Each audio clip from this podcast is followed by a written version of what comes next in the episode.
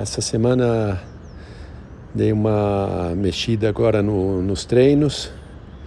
Então, a princípio, eu tinha invertido os de bike com os de corrida. Então, ao invés de começar com a corrida na semana, eu comecei com a bike para não forçar tanto a perna. Ontem eu fiz o treino normal de corrida puxado com os intervalados, o teste da milha e, e fui na fisioterapia. E na, na fisio ficou claro que é, precisa dar uma soltada e uma maneirada no isquio, no glúteo, na parte de cima da perna.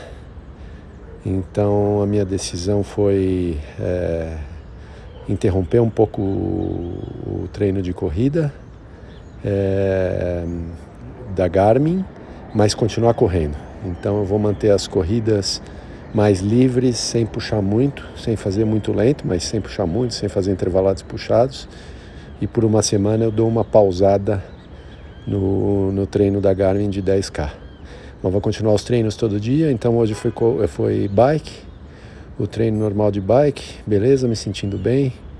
É, também se puxar potência na bike sentiria um pouco o isquio, mas como esse treino da bike que eu venho fazendo ele é numa potência estável, tranquila, então não, não machuca. Acho que é bom para manter o movimento.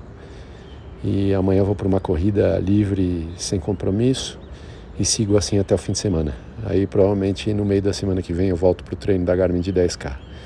Beleza? É mais aprendizado e, e me sentindo bem, sentindo com o corpo bem e acho que é, em poucos dias deve melhorar bastante a minha perna e eu estar 100% de novo.